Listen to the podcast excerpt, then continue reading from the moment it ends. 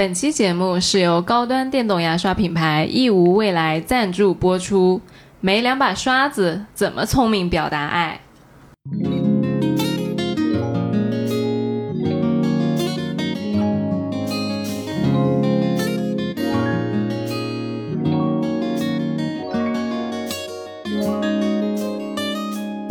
？Hello，大家好，欢迎来到来都来了，我是主播丸子。Hello，大家好，我是宁空。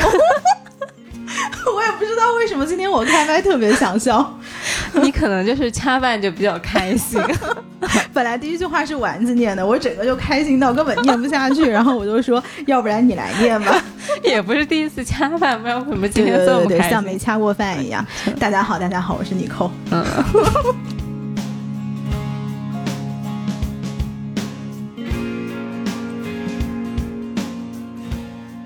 今天这期节目呢，是想跟大家说个什么事儿？就是我爸妈最近真的是特别特别的爽，他们呃整个就是在外面旅居。我相信，如果有关注过我社交媒体的朋友，应该知道我前不久在那个社交媒体上发了一个这种求助帖，就是想要问问在大连的朋友有没有什么好的那种民宿，是在海边的那种民宿。是为什么呢？就是因为我爸妈他们居住的城市夏天特别的热。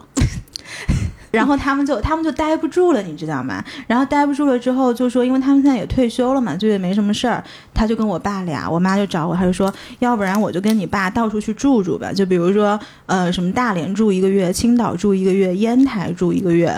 然后一开始是这样设计的线路嘛，但实际上他们后来线路决定的是云南住一个月，贵州住一个月，然后再往东北那一块儿去。所以他们其实现在在云南。哦，住在民宿里面，每天吃着菌子火锅，做着一年一度的这个试毒专家，然后就在什么大理玩啊，然后一会儿又到什么什么丽江去了，就是各种跑。我当时就看他们，我觉得特别特别的羡慕，向往的生活呀！真的就是向往的生活。他们还租了一个那种三室两厅嘛，然后就特别想让我去，但是我不是特别忙嘛，然后就也没有什么很多的时间可以去，就一个周末这样飞过去找他们。金无良女主播为了自己的事业不陪父母，对，嗯，是的，是的。然后呢，那个他们有的时候就是也会跟我打电话讲一讲他们在呃旅行过程中的一些很有意思的事情。然后这个事儿给我的一个感觉是什么呢？就是我好像觉得我爸妈在退休之后就突然很自由那个状态。嗯，但是你不觉得很奇怪吗？就是真的是要等到退休之后才会变得很自由，但其实像我们这代的年轻人早就开始很自由了，而父母等到了五六十岁对才开始享受他们的人生。是，就是一开始我爸妈肯定是因为有工作嘛，然后工作原因走不开，然后总是觉得我还在上学，然后还要养我，就是刚刚上呃刚刚开始上班的时候，我也没有这么高的收入，主要是养你太贵了，然后还得给我点钱什么的，对所以主要养你太贵啊，就是现在我也是可以自给自足的一个状态了，所以他们就好像是放。下了心里的一块大石头，然后就姨流下了感动的泪水，我才流下了感动的泪水呢。谢谢叔阿姨把尼寇养到这么大，终于可以自给自足了。对，当然一方面肯定是特别感激啦，但是另外一个方面就是也的确看到了还有呃，就是在为子女不断的付出，或者是不断的投入时间、精力、金钱的父母。所以我今天就其实特别想给大家一个主题，就是说什么呢？就是说我们作为子女，是不是应该把这个自由还给父母？嗯，你刚刚说到呃，还在给子女提供，比如说金钱还是资源那种的话，其实我、嗯我觉得相信大家肯定都是深有同感的，对，因为每一。呃，每一位像我们这样的同龄人，在稍微呃房价贵一点的城市，嗯你都会面临到需要父母给你赞助首付这样一个问题。是是，对，嗯所以这个，嗯，可能甚至就我在读书的时候哈，还会很抵触这个事情，说我不想让呃我的父母给我出钱首付买房，然后呃相当于呃，但当时讲啃老啊，或者是呃。剥削父母呀，甚至有一些报道说比较直接一点，他吸血鬼啊什么的。嗯就那个时候，嗯我作为一个学生是非常抵触这件事情的。嗯但好像工作了四年之后，觉得父母拿首付是一件天经地义的事情，是不是？嗯，对，我就觉得大家好像都觉得这个事儿是天经地义的。地义的。但是与此同时，你又会在很多那种报道，比如公众号上，你看到什么全呃双方几个钱包、六个钱包帮你买一套房子，嗯就你说这种，你不觉得就是好像人一方面也麻木了，但是你仔细想想的话，你又觉得特别悲哀。就其实我们这一辈一直在透支着父母也好，或者是。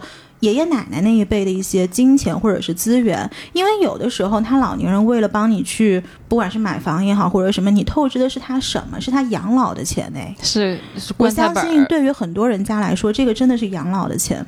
就是俗称的棺材本儿啊。对啊，对，就这个是孩子长大之后嘛。其实我觉得从就从我个人的成长经历来说，我觉得我从小。我父母就为我付出了很多很多，就比如上次我跟你讲的，我不是说我会弹钢琴吗？丸子然后回了我一个什么鬼玩意儿？你说我说你也会弹钢琴，对呀、他说我完全看不出你会，你有我会弹钢琴的气质。就是大家应该都觉得会弹钢琴的人是有一面，你比如说文艺、忧郁，嗯或者说安静，或者说忧郁啊，是你不觉得我性格里面带了一丝忧郁吗？有一丝吗？我都问，我觉得有吧？有吧？有吗？我不知道，听众朋友们，你们觉得有吗？明明上一期还在承认自己的情绪都是上蹿下跳，哇哇哇哇、啊哇哇哇，跟忧郁应该是相反的吧？就是从简单粗好好好，没有暴没有没有，的推断，反正就是不是现在说谎，就是上期说谎了，是吧？鉴于上期的主题，我也不能承认上期说谎，那就现在说谎了吧？不是，我觉得这个不是说谎，可能你心里就这样觉得，就自我定位和自我认知不够准确。对对对，嗯其实我我我真的是从五岁就开始学钢琴。哎，我跟你说件特别有意思的事儿，就是那天我问我朋友的小孩儿，我说现在你送小孩儿去学什么？嗯，女孩儿啊，然后他就说还是那些啊，钢琴啊、跳舞啊、书法啊。我说怎么都过了二十几年，小孩子还是在学这些东西、啊？你想学啥？保高尔夫还是保龄球？不是，我不知道他们现在有没有什么新的东西，你就不能送你孩子去学学电竞吗？去学学电竞需要学吗？我就其实应该学什么？应该学点户外运动。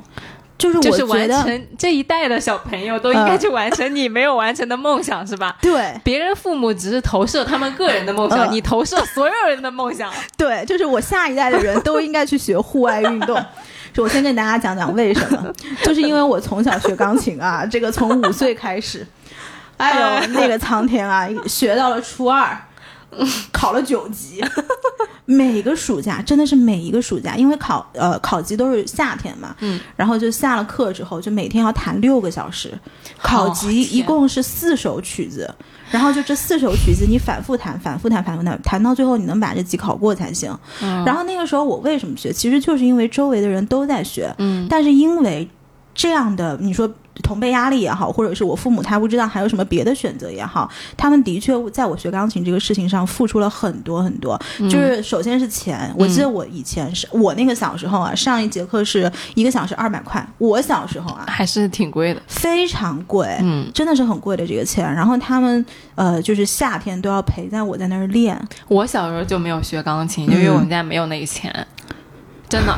就我，因为我有个很好的朋友，嗯。小学的时候、她就是学钢琴，而且她就是那种很典型、很典型学钢琴的女孩子，嗯。就属于气质特别好，嗯。然后长得不算是特别漂亮，但是特别的，就是有那种呃文艺范儿的那种。口仙气提在哎，那儿，对对吧？对，就那种女孩，然后跟我关系特别好。然后那个时候我就问过我爸妈，我记得我因为小时候我不懂嘛，其实我也不是真的喜欢弹钢琴，但我会问我爸妈说我我能不能去学钢琴。然后我爸当时就跟我说说，哎，钢琴太贵了，我们能不能学个别的？我爸让我去学二胡，然后我说算了，我不学了。二胡还是算了吧，二胡实在是跟女孩子的气质太不搭了。就是我后来是选择学画画了。嗯嗯嗯啊，其实也挺好的。对，然后就是学了很多年，但是我上了初二之后，因为课业压力比较重嘛，其实跟我一起学钢琴的小朋友，他们基本上都在初二就把这个。这个技能就放弃了，因为就到了课业压力到了一个程度，你必须要二选一。所以那个时候，如果你不是说我要走一个艺术路线的话，基本上都会选择把钢琴给放了。嗯，你我现在是什么？我连五线谱都忘了。嚯！对，但是我的肌肉记忆里面可以记记一些和弦，但是如果你把那个五线谱放在我面前，其实我已经不会不会弹了。嗯嗯，对，所以就是也就是说远了，其实是为了说什么？就是我觉得小的时候虽然父母为我们付出了很多，但是我作为子女来说，我并不知道这个东西是不是。是不是合适我的？就是劲儿有没有使对？对，嗯，那天我不是还在跟你聊吗？就是你小的时候，你知道你的天赋是什么吗？完全不知道。你擅长什么吗？我现在都不知道。对，其实我现在也不知道。我是后来慢慢慢慢的跳脱，就是有更多尝试之后，我才知道我可能擅长户外运动。但是这个东西我也不是特别确定。哎呦，你开麦之前可不这样讲的。你说你要是早学户外运动，我都该在电视上看到你了。我一开麦都不诚实了，对对对，就是如果我早点学户外运动，今天大家在那个奥运会上看冲浪的可能就是我了。我的妈耶！对，但是我的确觉得小朋友应该多学户外运动。你不觉得现在小孩天天为什么就在撸铁？嗯，撸什么铁啊？你看户外那些跟大自然接触多好啊！你就像我们之前做过一期冲浪的那个节目，其实就。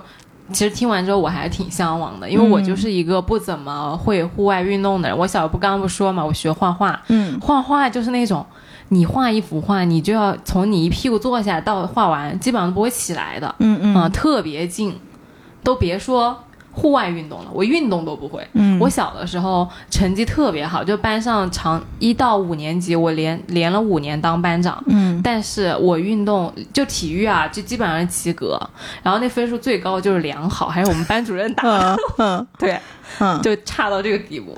嗯，是，所以就是我觉得是后来，包括学了金融之后，我。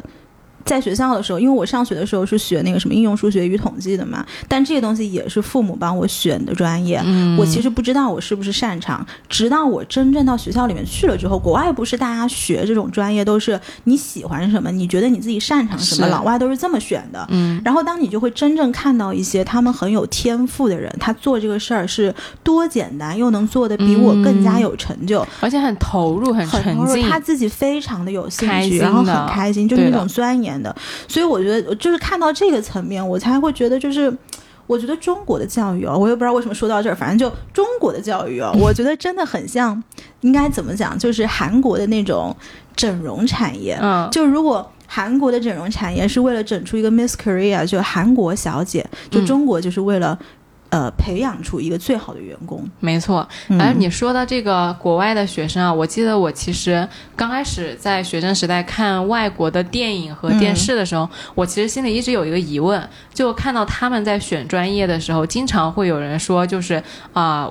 因为我喜欢这个东西，对，然后或者说，哎，我喜欢这个，所以我学做这个。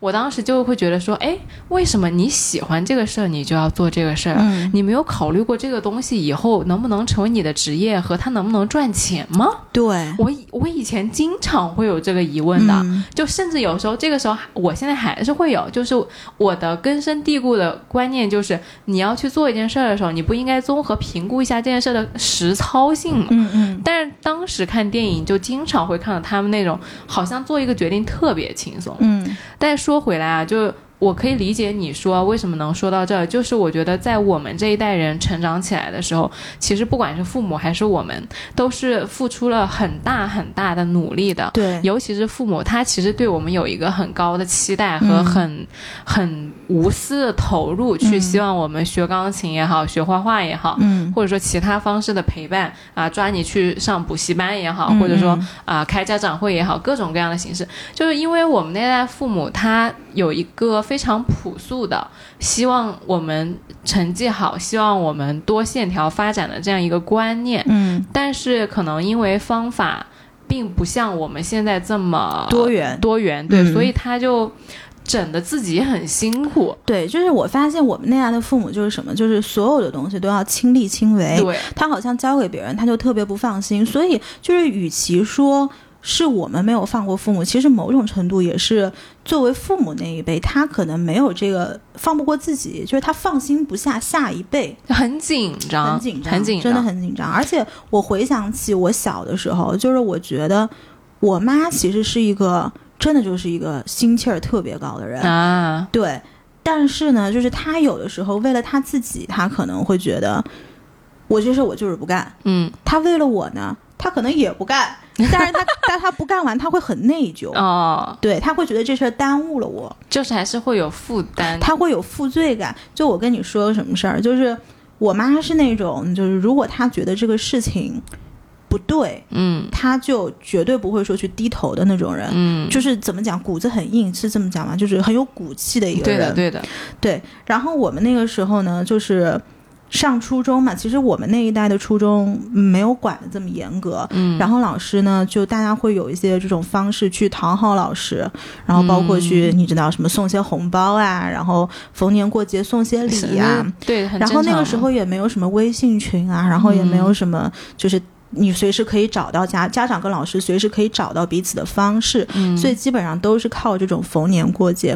然后我妈就一直觉得，就是这个东西，它是老师的本职工作。然后他就说，那这个东西你本来就应该做的，你为什么要家长去讨好你？哦哟，你妈那么厉害的，因为那我们那个年代，其实这个东西没有像现在这么的普普遍，你知道吧？现在你不会有哪个家长说，老师要是呃，当然这个话也不能这样讲。现在可能家长就不会这样想，他就是另外一套想法了。其实我那个时候送礼还是挺普遍的。因为你比我小，你比我晚六年啊，OK，对吧？我们那个时候真不是很普遍的一个事儿。但是呢，我们那个班主任就是，呃，我妈有的时候来接我的时候嘛，她就会明里暗里的就会就会暗示你，然后就透露说。啊哎呦，别的家长都来送礼啊，都来说好话什么的，啊然后她就说我妈妈从来都没有说好过，差劲啊！因为这个话是当着我的面说的，所以我妈妈就特别的生气我觉得。这个有点过分了。对的，嗯然后她就会觉得好像有一种就是，就好像这个事情，如果你私下跟我妈妈讲，她可能都无所谓，嗯、是的，是的。但是当着我的面，她整个人就跟老师就吵起来了。我觉得这样确实有点过分。对的，嗯就她这个事情我记得非常清楚。然后我妈当时就呵斥了那个老师，呵斥完那个老师之后，肯定就吵起来了呀。然后我妈就拉着我走了。嗯，但是好在是什么？好在是我那个时候成绩很好。哦，对，所以我其实不需要老师的，就是那种特殊的关怀。哦，但是也就是因为那是初一的事情，嗯。但是因为呃我们初中的班主任他其实不怎么换的嘛，就是初一到初三都是这个班主任，就是因为在初一的时候他就呵斥了他，然后过之后三年就完全不用去走关系，哦，嗯。那他会就是对你不好吗？他也没有这个老师他也没有对我不好，那还行。但是我妈干了一个很十三的事情，就是每年这种家长会，嗯，呃，我们那个时候的座位就是边上有那个走廊嘛，就是学校走廊。然后我妈每次都第一个来。他们那个年代的时尚是什么呢？就是那种大波浪，就这个鸡冠头要烫得很高很高，然后要擦那种就是大红唇，一定要喷那种很香很香的香水，就是现在你走进电梯里会被人骂的那种香水。嗯然后我妈还喷的特别多，Chanel Five，对，然后反正也就是那种味道的，就像老女人的味道。嗯然后她就要这样走过来，然后站在那个窗边上，就所有的小朋友都可以闻到，哦，就是班上的同学闻到了那股呃那股香水味，就知道你扣的妈妈来了我的。天呐！然后他就是用这种方式，然后小朋友是有好奇心的，然后就会往外看啊，就说什么，然后女孩子就会很羡慕什么的，哦然后就是像就是像他也不示弱这种，你知道吗？哎，那他不应该秀给家长看吗？他应该家长会最晚一个来。因为就是上课你是要给那个老师示威，他的在那个老师，不在其他的家长。就不是那个老师开家长会是吧？对哦，对哎，你妈妈有点东西的，阿姨那个 respect 啊，这个事情我记得非常清楚的。你你阿姨有点东西的，但。是其实这个事情事后，我妈妈在我离开了初中之后，其实我妈在好几年里面，她都一直在说，她说她其实这个事情上觉得很对不起我，啊，因为她当时这个火发出来的时候，她不知道，就像你说的，后面我会有什么样的影响。对，就会应该你妈妈担心了三年，就是班主任会不会为难你？对的，她其实心里面是有一点提心吊胆的。对的，对，所以但我妈的确又是个心气很高的人，可是你可见她这个事情是一直记在脑子里的。因为父母是非常害怕，哪怕自己的行为对小孩有一点点嗯，损伤和损害的，他会用十分的力去做那个一分的效果的事情，嗯他都会很愿意的。是的，你说这个送礼，我跟你讲个特别有意思的，啊我爸妈就是属于送礼的那种人，啊啊。但是他们呢但，你成绩这么好，为什么要送礼呢？就是我也不知道呀，就是放心不下，就像你妈妈，呃，跟那个老师呵斥完了之后，嗯。就担心了三年一样，我爸妈就会觉得说，那我们不送是不是不好？对，然后他当时其实也没有告诉我，我们给老师送礼，因为可能大父母的观念都是，嗯。呃，给老师送礼不是一件特别能拿上台面讲的事儿，也不想告诉小孩这么早就让你学会这种事儿嘛。对，而且他们有一种观念，好像是小孩以后你做了什么很不错的事情，老师表扬你了。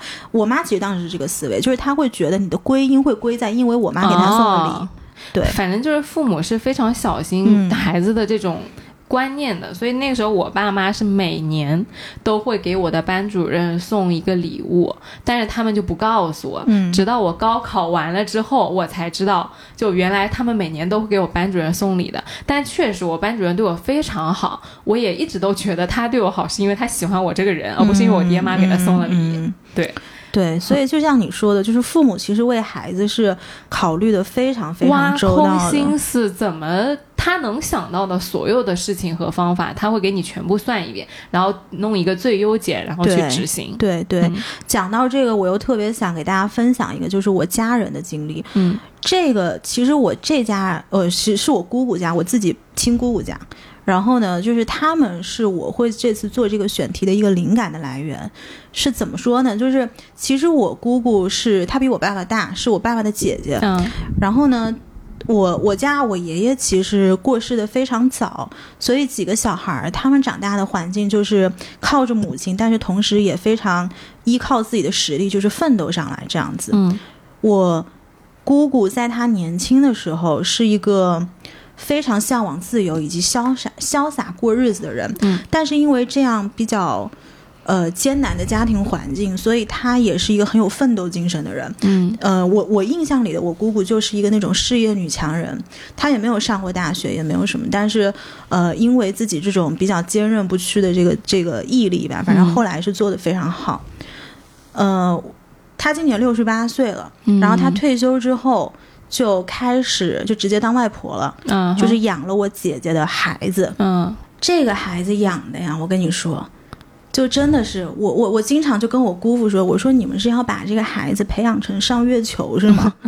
是要上月球呢，还是要住进北京那那个一可能是环里面？我也不知道。可能是要上火星。就是我觉得这孩子简直是太可怜了，就是他到什么程度？他从小就是他们他们家帮他找了一个外教，然后这外教就基本上这孩子只要是下了课的时间就跟这老外在一起。我也不知道为啥，他们就觉得这孩子学好英语是件特别重要的事儿。那小孩多大呀？呃，今年应该是上初中初一，那外教年纪多大？外教就是三十几吧。是同性吗？你这个问题的走哎，这个向，很重要，这个啊。真的非常重要，这个点，我不知道哎，我不知道，我没有问过。这个要关心一下。啊，为什么啊？因为如果是异性，如果是女孩子的那个，嗯，青春期，你长时间跟一个男性待在一起，你不觉得很嗯。危险、哦，他是男孩子。哦 o k 嗯，我我侄子等于说是，嗯。反正就是他基本上呃，首先上学就是对他要求特别高，还跳过一级这个孩子，嗯然后跳完级之后，他的周末完全就是在车上跟补习班儿度过的。啊，嗯，他们连吃饭都不回家，他们住在广州嘛，因为广州也特别大。然后就是我姑父会，比如说从把他从一个补习班接下课了之后，然后两个人就在车上吃点东西，然后吃完了之后就直接上下一个补习班，就基本上是过着这样的日子。然后我那个侄子啊，他初中，他那个英语的口语基本上能够超过我高中毕业的程度。天哪！而且我的英文本来在我们那边就是很好的，是的，是的。所以我真的是非常非常惊讶于他们如何去培养这个小孩。但是代价是什么呢？代价就是我姑姑姑父现在两个人老的已经是你看往那一站就跟我外婆似的。哦哟，他们为这个孩子付出了太多太多了，而且就是你这样去培养一个小孩，其实你金钱上是要投入非常大的嘛。嗯嗯，我姐姐其实不是一个特别能赚钱的人，嗯哼，但是呢，又给了他父母这样对小孩的期望。那么大部分的金钱其实是我姑姑姑父两个人在往里面搭的。你姑姑姑父想这样培养那个小孩，还是你姐姐想这样培养？全家都想。我的天啊，真是一家人啊！真是一家人。而且你不觉得这家人跟我也是一家人吗？你们真是一家人呐！我们真是一家人。你你我好像我哎，听众朋友，你们听过我说我们家哪个人是躺平的吗？好像真的没有，真的吓人。就这个女的好要啊，就是我们家的家族基因。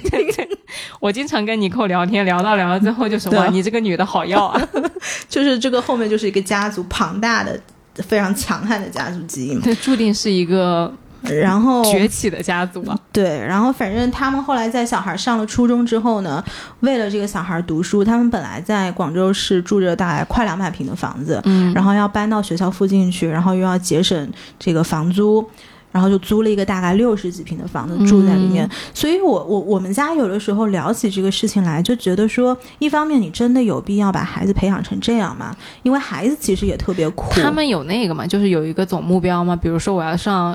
什么？Ivy League，常春藤说了是说了啊，已经说了。对，哎，我当时我在波士顿工作的时候，那那孩子多大？幼儿园就已经说了，让我去看看常春藤长啥样。哎，这个不不一样的呀。那小时候还要上清华北大呢。不，他们的真的是真实的目标就是这样的。然后与此同时呢，这两个老人就真的是为这个孩子付出了太多太多。哎呦，哎，那那你姑姑姑父看到你爹妈出去旅居？有什么动摇的念头吗？就是说，哎，我们要不也出去玩之类的？嗯，我我爸妈其实，在云南的时候，有向我们家所有的这些亲戚，呃，发出邀请嗯。但是我们家的，就我这我父母这一辈的人，嗯，就是包括我的什么叔叔、叔伯伯啊，就这些人，基本上每一个人都在为他们的子女太要了。不不不，有一些真的是子女没有办法完全独立，就是在为他们去付出，还是让他们的小孩，就是我的哥哥姐姐们在啃老的一个这样，就他是默许啃老，你知道吧？我的天，那只能说明你们家在就爷爷奶奶那一辈的人真的很强。嗯，就是很有能力，因为你想，你要供养下一代到现在这个年纪，以及你下一代的下一代。嗯，因为其实我们家还好的，就是我的外公外婆，呃，我舅舅和我妈妈很早就独立了，然后甚至是我舅舅现在的生活状况是可以给我外公外婆提供一个很好的养老环境的。嗯，就还是我觉得是看哪一代比较强。我觉得是我我们家就是我爸爸他们这一大家这一大家族的人啊，都是比较操心的那种性格哦，那是的，所以他没有办法放过自己，说我撒手了，然后我让我的下一辈去随便潇洒过日子，你知道吧？他们就自个自个儿去玩，不会的。我的我爸爸还有一个哥哥，就是我的伯伯，我们叫大伯，我不知道你们叫什么。我是大伯。对，然后我大伯他就是我哥哥，其实工作不是特别好嘛，然后经常要去照顾他，包括生活上的一些料理他，反正。那他们会在做这些事情的时候开心吗？还是说，哎呀，觉得很重的负担之类的？他们可能是开心的哦。就是我我觉得是这样，就是他们没有想过这个事情能有第二个解法。嗯，我这么跟你说，就我刚刚不是说我舅舅其实可以给我外公外婆提供很好的养老条件嘛？嗯，就是我们家这边是在现实层面上是呃爷爷奶奶外公外婆，我爷爷奶奶不在，就相当于我舅舅的小孩叫我外公外婆叫爷爷奶奶嘛。嗯，就是爷爷奶奶那一辈的呃经济条件已经是完全解放并且非常优渥的，但是他们还是很操心，是吧？对。就这个东西啊，嗯其实说白了跟钱都不是必然相关，不是对，所以我才会问你他们开不开心。因为我外公外婆其实，如果你单从经济条件上来说是是非常非常舒服的。嗯我妈妈这边和我舅舅这边都就是完全不需要他操心，嗯而且可以给他提供很好的条件，但是他也会就是说担心这个担心那个。他甚至前年给我打电话说啊，你什么时候结婚啊？嗯你没有结婚是我的一块心病。嗯嗯他就原话就是心病，你知道吗？嗯，然后每次都跟我讲这个事儿。压力好大呀，对呀、就是我倒不是觉得他给我压力大，我是听到他这个话，我觉得他的状态让我觉得他压力很大，嗯就是我会觉得我外婆怎么这么操心这些事儿啊，我。不想让他操心这些事儿，那我也不可能为了让他不操心，我找个人嗯就是原地结婚嘛，对吧？对，所以就是，其实不管是你们家属于那种呃爷爷奶奶辈还在供养子女，还是说我们家这种子女已经开始供养爷爷奶奶了，其实爷爷奶奶没有经济的操心，他就来操你这个有没有结婚，是是，然后你跟你伴侣相处啊、相处的好不好。是甚至他还会操心你什么呢？就是我我们家那个，比如说谁说话呀，谁嗯话语权比较重啊，啊，然后谁今天话说的不对呀，对，就这种事儿。就是在父母那儿，你不管多大，你都是小孩儿，都是小孩儿，嗯比如你这件事儿没干好呀什么的，就是其实父母真的是特别难撒手的，嗯他就会觉得这是他天天职，我觉得对，他就像你说的，他没有想过第二个解法，就我们家的。呃，老人也是没有想过说有放手这个选项的，嗯，他就是觉得担心我的婚姻问题，就是他嗯理所应当作为一个外婆应该做的事儿。嗯嗯嗯。嗯，其实这次就是在做这个选题之前，我也有跟我爸妈打了一个一个半小时的电话，嗯我就我有跟他们讲了，就是我想做这个选题，然后我想问问他们的一些想法。然后我爸当时就说，他说其实一方面是一方面是我们刚刚讲的，就是说我们首先小辈要有这个意识，说我们把。自尽力自强，尽力呃让自己变得更强大，不管上是经济上的，还是呃一个就是思想上的，还是立场上的变得更强悍一些，然后能够让父母去享受他们的晚年生活。还有第二个就是，其实小辈要。给老年人一些指导，这个是我爸说的，我完全没有想到这个点。嗯他就说小辈要给老年人一些指导，就是你怎么去享受你的自由生活，因为他们这一次去旅居，其实租的全部是民宿嘛。嗯但是你想，我爸妈那一辈的人，他们哪知道有哪些民宿平台呀、包括那些国外的、国内的，怎么去使用它，怎么去跟房东去打交道，就他们是完全不懂的。嗯然后是我跟他讲说，你可以从这几个平台上去找，嗯但是不是我。在很长一段时间就一直在出差嘛，然后也没有去特别去顾着他们，就是最后找着了什么，结果发生了一个什么事儿，我跟你讲特别有意思。然后这个我也是知道，原来现在云南的这个民宿的市场已经混乱到这个程度了。啊他们一开始在昆明找到一家民宿，然后有一天晚上就有警察来敲门，就那个敲门的方式不是现在什么我到你家来做客这种敲门，就基本上是以前要拿个墩子把你家撞开的那种敲门。然后我我爸妈就觉得怎么回事啊，三更半夜，然后查房了，查房了。然后警察就在门口说，就说就说开门，说有人报警说这里面有人进行不法性交易，哦哦哦哦，对。然后呢，我我爸妈就其实有比较警惕嘛，因为他们也不知道门口这是不是警察，是不是真的。嗯万一嗯你是什么，哦这有点吓人的。，对，你怎么知道门口的是谁呢？万一对，万一是强盗呢？对，然后他们就直接打了幺幺零，然后就核 实了门口这个是警察的身份。核实完了之后，然后这个警察他们在进门，然后他还警察还凶我爸妈，就说说你你为什么花了这么长时间才开门？嗯嗯嗯，然后我爸妈就说那我怎么知道你是谁啊？嗯然后说完了之后，反正就说有人举报，然后结果后来协调下来，包括也出了警嘛，就是弄完下来，这是个什么事儿呢？嗯，其实应该是有人出轨了？现在不是，是现在因为疫情的原因，其实云南整个民宿的市场不是特别好，嗯，所以应该是这他们租的那一个民宿的竞争对手，为了去搞他这个民宿，啊然后就搞了他的客户，啊，嗯，是这样的一个情况。然后我爸妈其实第二天就搬出去了，然后后来还呃通过另外一个平台找找到了一家新的民宿，然后那家嗯。平台其实是可以给给客人提供保险啊什么的，这个都是我爸妈在路程当中去学会的一些东西。所以就是这个是一方面，然后还有我会觉得，其实他们在这种自由的状态底下，能够放下身心去感受生活，嗯学习很多新鲜的事情，嗯是他们以前就是在居住的环境底下完全就没有接触过，或者是完全我都不知道有这个事情存在的。嗯哼他们在丽江大概住了住了一个一周多吧。然后我爸干了一个事儿，就我真的是我爸的孩子，我爸是一个特别能跟人逼逼叨的人。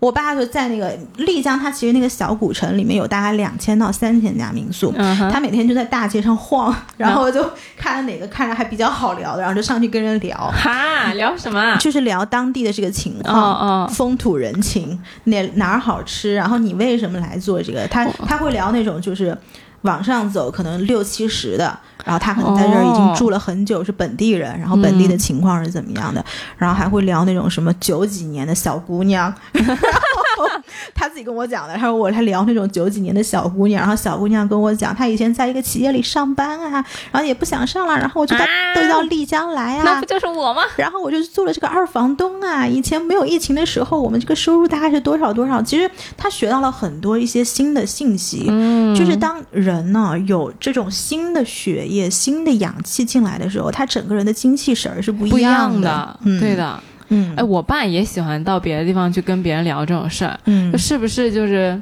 叔叔辈们有可能就是喜欢干这种事儿？对。他也不也不刷微博，你看我们现在每天在干啥？哦哦哦对我，们每天花时间的那些东西，父母都不用啊。那他们有这么大啊，把的时间，我爸老喜欢刷抖音了，是吗？超级喜欢，刷到十二点都不放手的。看易烊千玺吗？这不就是我说的易烊千玺的故事吗？真的，但嗯确实就是。我每次去跟别人聊完天，可能他们就会获取到他们呃以他们的方式去获取信息的那种感觉。因为我们经常说，我们看到了一篇文章，或者说我们听到了一个播客，对我们听到了一个新的观点，哎，他们可能就出去玩的时候跟别人聊天聊出来的。对，嗯是。然后这一次就是我爸妈，因为他们在云南当地有一些朋友嘛，嗯然后我又要讲到这个小孩绑架父母的事儿了。唉，他们当地有一个朋友，然后就定了一个，反正也是云南附近的一个地方吧。然后他等于是两家一起去玩儿。这个朋友是我爸爸很多年前的一个朋友，所以基本上已经有很很多年没有这种很亲密的联系了。哦只是因为到了昆明，然后他就说：“哎呀，很多年不见了，要么我们就有一个小短短途旅行吧，去哪儿走走。”反正他们最后就去了哪儿，一共是四天三夜，是对方那个女主人定的嗯所有的行程，四天三夜一共花了两千块钱。我妈跟我说这个话的时候，就是整个就是你也她也不该抱怨，她也不知道该不该抱怨。嗯为什么该不该抱怨呢？是因为对方为什么这么节省，要给他们在深圳的儿子买房子？哦，嗯，要不然阿姨心想说，我一个晚上的酒店都不值这四天三夜的钱。但是就是怎么说呢？我我父母作为父母辈，他其实非常能体谅对方为人父母的这种心情，嗯，对所以又说也不知道该不该说。对，所以他也不知道该不该抱怨。反正我我就的确是最近听到了很多这种，哎，就真的是我觉得父母一辈子为了我们啊，真的是付出了太多太多。某种程度上，其实我们这辈的小孩儿在呃透支父母的一些资源。和心血。对，你说到那个父母他要给他买房的事儿，你让我想起来，我以前读书的时候，嗯。我我妈就跟我说，说他们当时有一个初高中的同学，就跟我们住一个小区的，嗯。然后他那个小区，我们住的那个房子其实条件蛮好的，也很大，但是，呃，他为了给他儿，我妈的那个同学，为了给他的儿子在北京买一个特别特别小的一室户的独居，嗯，就把他当时住了好多年的那个房子给卖掉了，然后去旁边就很很短的一段时间内仓促的做了这个决定，因为要筹钱。对，然后就去把把那个住的特别舒服的大房子卖了，完了之后搬去我们小区旁边一个我妈都不知道在哪的，就是莫名其妙的一个很小的地方。然后我我妈当时给我讲这个话的时候啊，就是全程用一种非常悲悯的口气在说：“嗯哎呦，他们家为了就是弄那个北京的房子哟，把自己住了那么久的，就全家人住了那么久的大房子都卖掉了。嗯。就为了换北京，而且是很边上、很边上，都不是什么几环几环的那种，特别边边的一个很远的小房子，嗯。啊、就觉得特别的难过。所以我那个时候我很小的时候，我就觉得说我肯定不能让我父母干这种事情。然后那个时候我爸其实也说过什么，哎呀，要是你在上海发展的好，我们肯定要给你买房子，那我们这个房子就可以卖掉，卖个小点的。但我妈就私下跟我说，她你肯定不能让你爸干这个事儿，因为我们那个房子当时装修和设计的时候，是我爸一砖一瓦自己设计的。那肯定舍不得，这都不是钱的问题了。对，就是他的心血。就有一次，就我们家那房子，我爸爱到什么程度呢？有一次我们家那边有个余震，然后余震的时候，就是大家第一反应都逃命嘛。你爸抱着房子贴着墙壁吗？我的房子，爸爸保护你。我爸后来跟我说啊，他第一反应就是，哎呀。我的心就我我做这么花这么大心血设计的房子就要塌了，就他那个感觉不是说哎呀好危险我要走了我要跟我家人，他是我这个房子要塌了你知道吗？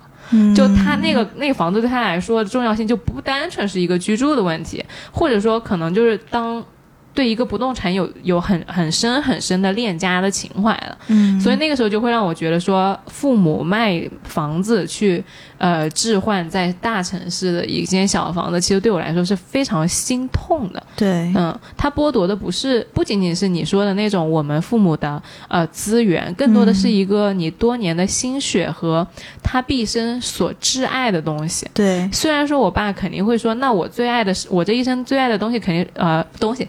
这一生最挚爱的是我的女儿，她肯定会跟我说这话，因为她已经说过很多遍了。对，就但凡是为了他的女儿，他肯定什么事情都愿意做。别说卖房子了，估计他自己要是能卖，他把自己都愿意卖掉。嗯嗯但是。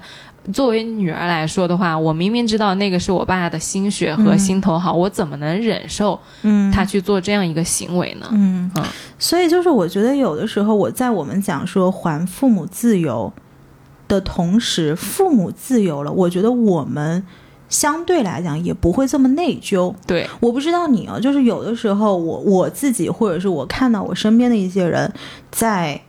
都不是说透支，就是榨取父母的资源的时候，你知道这个东西是我需要的，我没有别的选择。但是与此同时，我也觉得很难过。嗯，就是其实我相信有良心的子女多多少少也会觉得我很对不起父母。当他们懂事之后，或者像我侄子那种长大之后，他知道我姑姑姑父为他付出了多少，我不知道他就是他要背负一些什么样的东西。嗯，就是这个事情是挺现实又挺无解的，因为作为我们这代人来说，可能让父母出钱买买房子，就是一个必然会面临的选择。嗯如果家里条件没有那么优渥的话，可能嗯多多少少都是你要么就把自己多年的积蓄拿出来了，要不然你就去置换房子。可能我。我希望我以后不要面临那样的境地，嗯。因为我到现在也没买房嘛。其实有一部分原因就我不想让我父母拿那么多的钱，是，然后另外一方面就是我会觉得，子女确实这是一个双向解放，对，就不知道要怎么样去解这一道时代性、结构性的问题，嗯。或者说可以把我记得我有一个朋友曾经说过，他说其实你就想这是一场家族的投资，嗯。就不是一个父母和子女之间的牵扯，而是说父母他把他现在的钱投在你身上，嗯。那你以后其实你如果觉得内疚，那你就给父母更大的回报，嗯。相当于如果你他现在卖房啊、来给你买房了，那你以后他帮你在上海立足了，你以后要呃比如说保障他的晚年过得嗯开心之类的。嗯，对啊，这就是我刚刚说的，因为我们现在讲的是买房嘛，但是如果这种思维换在打比方讲，我姑姑跟我侄子的关系身上，嗯那我侄子他是不是相对来说就觉得我他的应该叫呃外公外婆，他的外公外婆为他付出了这么多，不管是金钱还是换了房子，还是嗯说。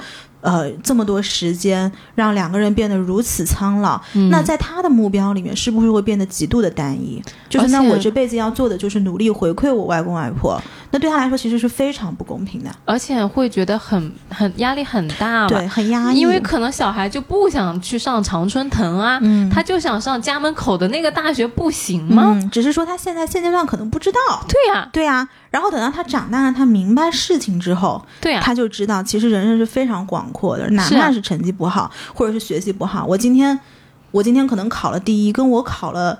第五十、第第一百，其实最后幸福程度很难讲是谁高谁低的。真的很难讲。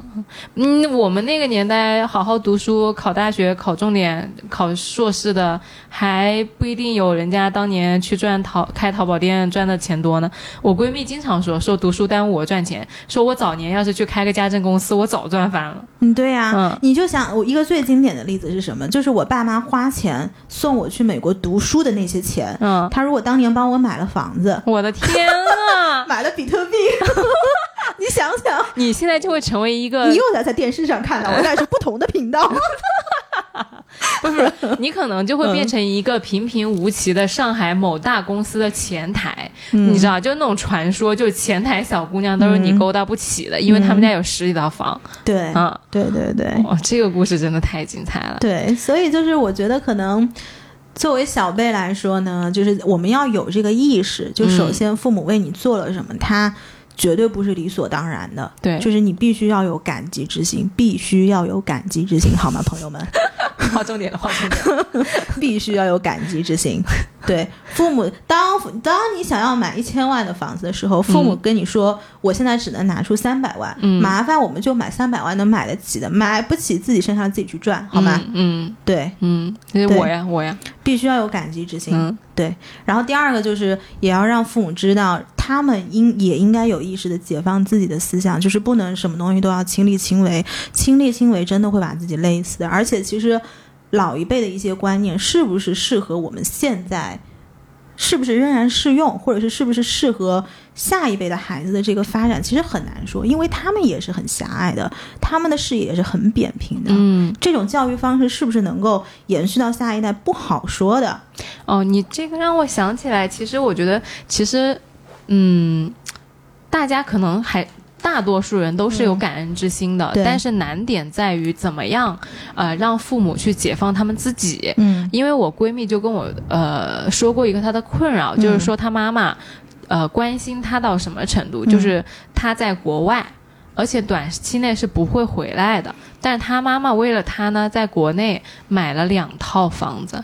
就为了他买了两套空房子放在那，嗯说这样子的话，以后你回来结婚了有小孩了，呃，坐月子的时候我们可以搬到那里去，大家一起大一点，方便住。嗯但是他现在回不回国也没有影，他妈妈就擅自主张买了两套房先。嗯，嗯哎，我觉得这个妈妈好聪明，这完全像我会做的事儿。你知道我脑补想的是什么吗？嗯，是我跟我老公说，哎，你看这个房子现在很有投资价值不。不不不不，她她在我们家买，我们家那种小地方，啊房子没有升值的那个空间的，不大的。是吗？嗯，就是我，因为我闺蜜就会觉得说，她妈妈就太辛苦，太有点太操心了。对，太过度了，有点过了。嗯就你这个钱，你如果真想理财，你就去买产产品，但是你没必要去买我们家那儿的房子，嗯而且一买买俩。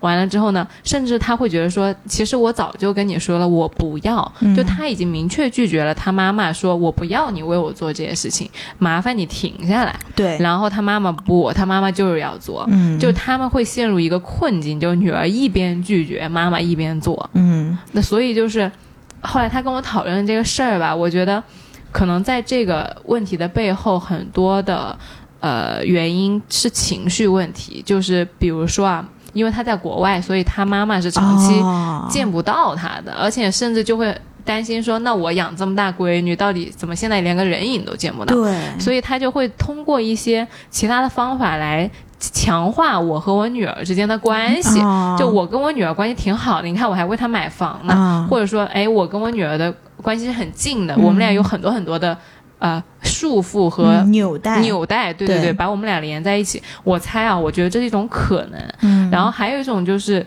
我们那一代的父母，尤其是母亲，她的自我认知很很重要的一个身份，乃至于最重要的一个身份，基本上就是我是某某某的妈妈。对，如果你去问我妈妈，或者说问我闺蜜的妈妈的话，他们可能觉得问你是谁的时候，他们可能下意识第一反应就是我是谁谁谁妈，嗯我有一个女儿。嗯，但是他们不会想，第一个反应不是说我是我自己，然后我有空了，我要去啊、呃跳舞，还是去看展，还是去跟我老公去哪哪哪玩，而是我女儿最近怎么样了？哎，我女儿怎么没有给我打电话？我女儿最近是不是还熬夜呀？然后病有没有好啊？最近跟哪个男的在约会啊？就她会担心这种事情。嗯嗯，然后每次就会呃讲一些关于我们，我跟我妈每次打电话，如果打一个小时，大概五十分钟都在讲我，嗯啊、讲我的工作，讲我的生活，讲我的健康，讲我的作息，讲我待人处事的方式，然后最后十分钟我问他说你最近身体状况怎么样？然后他说还可以，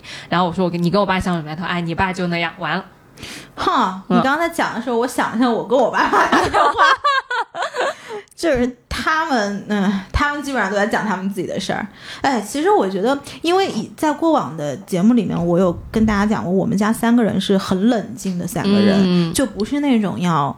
时刻粘在一起的那种，也不是有很多那种什么情感的表达，对对对对对，就你们家其实和我们家还是就像我们两个人一样，啊，对对对对风格对对对，超级迥异的。对，我觉得可以 cover 掉我听听众里面百分之八十的听众吧。对我们家也不是那种天天很会表达，然后我都不会问我妈说你跟我爸怎么样。我觉得这个问题特奇怪，真的吗？我就经常问我妈，你跟我爸最近怎么样？哎，超顺而且。我也不会问他们说你们最近怎么样，我我经常问我外婆跟我妈的问题，就是你最近身体咋样啊？我从来没问过，never。我会问我妈你的那个肩膀还疼吗？或者说你的那个你最近有没有跑步啊？然后你要去瑜伽呀、或者是我跟我外婆说，就是就我会经常跟他们说这件事。哦，没有哎，我们家完全不会。Oh my god！我我我从来没有问过我爸妈说你们最近身体怎么样。那你怎么知道你爸妈最近最近身体好不好他会跟？我讲哦啊。哦哦哦，那讲也是一样的，那反正就是这几个点要 cover 住嘛。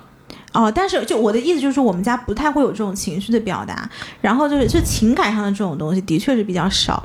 然后我爸、我我每次跟我爸妈打电话，嗯就是他俩在那嘚吧嘚吧嘚吧嘚吧，一两个人往那一坐不视频嘛，然后放同一个框，然后就你挤我一下，哎，我要先说，然后说说说完说你挤我一下，哎，我要先说，哦，这样子的，对。嗯，然后就说到那种什么程度，就有的时候视频不是信号不好嘛，嗯我这边压根都看不见，他们根本不知道。然后我再接回去的时候，我会说刚刚我没听见，然后他你妈爸妈说哦，没关系，我给你重讲一遍。对就我爸妈是这种人，就如果你觉得我能说，嗯，那你是真没见过我爸妈。哎，我们家不是的，我爸不会跟我说话的。我妈，我妈跟我讲了一个小时之后，我妈会回过头去问我爸，哎，你有什么跟你女儿讲的吗？嗯然后我爸说，哎，没有。他最近就刚开始的时候会说你有没有钱花，嗯然后到最近就是吃的怎么样啊，睡觉睡得好不好啊？哦，还可以啊，没事了，我走了，这样子的。对，啊、我们家就是属于那种爸爸两句话，妈妈一个小时。哦，嗯那我爸也挺能说的，就就是都很能说。哦，而且我妈会说我，就比如说我跟她说到一半啊，然后我就开始玩手机了，或者说我就开始看个别的东西，她会说我说，哎，你怎么跟我视频不专心啊？你是不是在跟别人聊天啊什么的？啊啊就都会讲。啊，那还挺可爱的。对，嗯。但是确实就是，我觉得这个刚刚我我讲到的，我妈我闺蜜跟她妈妈的那个点，其实可能是有一些朋友的困扰，就是你怎么样让你的父母不要那么紧张。嗯。嗯。然后还特别想分享一个最近的心得，嗯。就是要我们作为子女的要警惕和我们父母讲道理，嗯。就是不要觉得我们现在见的东西多了，呃，懂的道理多了，或者说我们的生活方式更开放了，就去说父母你们这样不对。嗯，因为我前年发现我在跟我妈讲话的时候呢，我其实有一点就是，呃。仗着我自己能说，嗯。就想说说服我妈，就是去用我的价值观和生活方式。哎，对对对对对，去跟我妈理论一些事儿。对，但是我是没有意识到的，就是我下意识的觉得我应该去给我妈讲道理，就是、嗯。哎，你这样觉得不对，让我来告诉你这个事情是这样的。其即使我怀了一个善意，但我挂完电话之后，我都想，哎呀，就是我竟然在给我妈讲道理。嗯，但是其实有一位朋友跟我说过，说情理情理，那个情一定是放在理前边儿的。嗯，就你跟你父母沟通，首先是讲情，其次才是讲理。当你的情不够到位，你去讲道理的时候，其实，在家庭相处里面来说是不对的。嗯，他是这样跟我说的，我当时其实没有没有什么感觉。嗯，但前几天我跟我妈打完那个电话，我就意识到了，其实父母跟我说那么多，也不过是想在我这里嗯拿到一份关心和拿到一份爱和安全感。就我与其去跟我妈讲道理，不如给我妈买个两个礼物，然后再跟她说，哎，你最近注意收快递啊，要不然就是。嗯，你跟我爸就是再跟我再跟他聊一下我爸的事儿啊，或者说再聊一下他自己的事儿，而不是去说你应该这样做，你应该那样做。哎，你这样，就甚至就是说，哎，你不应该为我操就是你太多心。别教他做人，对，就是对，我不知道别就大家是怎么样的，但我会可能播客做多了，然后本身又是个律师，就嗯。特别容易上纲上线？哎跟别人讲嗯话的时候就会想试图去给别人说一些我觉得对的东西，你希望听众能有 take away。对就就就我觉得这个反省一下，确实不应该跟爸妈讲话的时候站在这么一个高位上去讲话。嗯因为很多时候都会觉得说我们肯定是相对于父母那代来说是对的，但是其实不是的，嗯，嗯就没那么重要，对，在家庭环境里面。是没错没错。所以我就觉得今天这期节目也怎么说呢？就是我们两个梳理了一些跟父母之间的相处之道，然后呃，也希望。如果我们听众有做父母的，不管你是小朋友的父母还是大朋友的父母，对我们上期节目有一个，哦，对，阿姨五十六十岁的阿姨，对的对的，对特别感谢感谢阿姨对我们的支持。然后如果有时间的话，就也可以呃出去旅旅游，出去看看世界，我觉得特别好。真的是，嗯，呃，就是我也爸妈，欢迎把这期节目发给父母哦。哎，对的，对，对对对，其实这期节目如果能跟父母一起分享的话，应该也是一个挺好的一件事情了。因为可能父母就不知道播客，对，或者说你如果不想给父母长篇梳理的话，你直接把我们梳理的这个过程发给父母，就也还省力啊。是是。然后我爸妈他们这次在旅行过程中呢，还有一个什么发现，就是我爸爸他拍照嘛，然后别人跟他拍照，然后我妈就说。他说：“你怎么老是不笑啊哦，？”然后我爸说：“其实他有笑，但是怎么呢？就是笑不露齿。”嗯，然后我爸他就说：“哎，他就是那样。其实我笑也有一点，就是，但是我是因为嘴小，但是我爸他嘴够大，他只是因为就是牙齿不好看，所以他就一直就不露出来。嗯，他他说他受这个牙齿的困扰已经非常非常多年了。就在我有意识以来，就每次我们比如中午大家吃完饭，嗯然后我就在那儿玩啊玩啊，然后我妈可能在弄些东西，然后我爸第一件事情一定是刷牙。啊哈，对他刷了很多很多年，然后那天我才问我爸，然后我就说怎么了，他就说其实他大学毕业的时候牙就不好，嗯就吃完饭那个牙缝里面一直会卡东西。然后他的整个牙齿的排列也不是特别好，就经常容易导致有牙周炎。那牙周炎它其实牙龈就特别脆弱，很容易很容易流血。嗯然后他就说，他说他以前在那个报纸上看到日本有一个刷牙方法叫三三制，就是说你每天刷牙三分钟，顺着牙缝上下刷三道。嗯就是他是学这种，就是以前的上一辈的那种所谓牙龈口腔保健的这种什么小、嗯嗯小小秘诀这样子。然后呢，那天我讲完之后。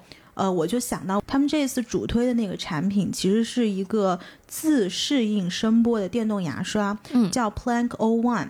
其实坦白跟大家讲，一开始我接到这个广告的时候，特别的犹豫要不要接。为什么呢？是因为它这个客单价的确是比较高，但是是在哪个瞬间我决决定把它接了的？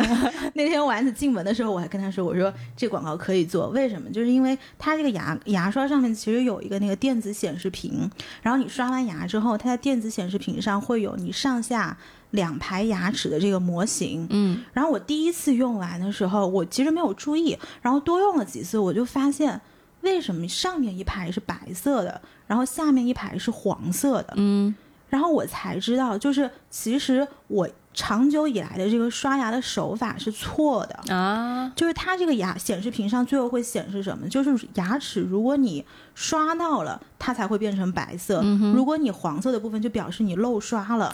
对你那天跟我讲这个事儿的时候，还演示了一下你是怎么刷牙的。对，哎，这个点我很奇怪的，因为我一直刷牙都是会刷嗯，你你不刷的那个部分的。对但是我去用那个电动牙刷的时候，我觉得它那个。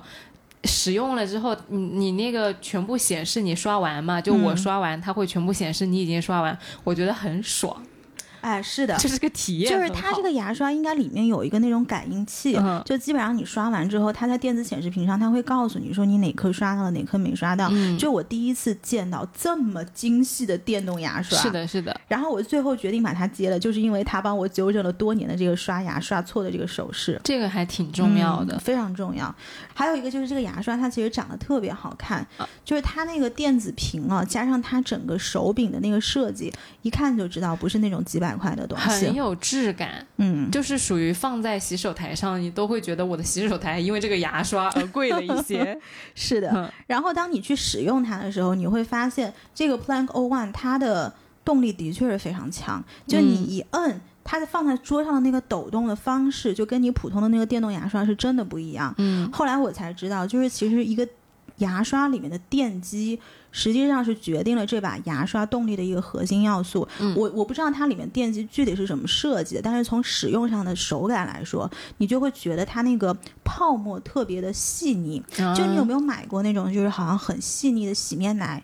当你把那个泡泡打出来的时候，你往脸上搓是特别舒服的。嗯，就是你这个电动牙刷使用起来，你的使用感、牙面的那种感觉是特别好的。嗯这个对于什么人特别友好？就是对于有一些牙齿表面它比较敏感的人。嗯，OK，就是嗯伤害小一点。对的。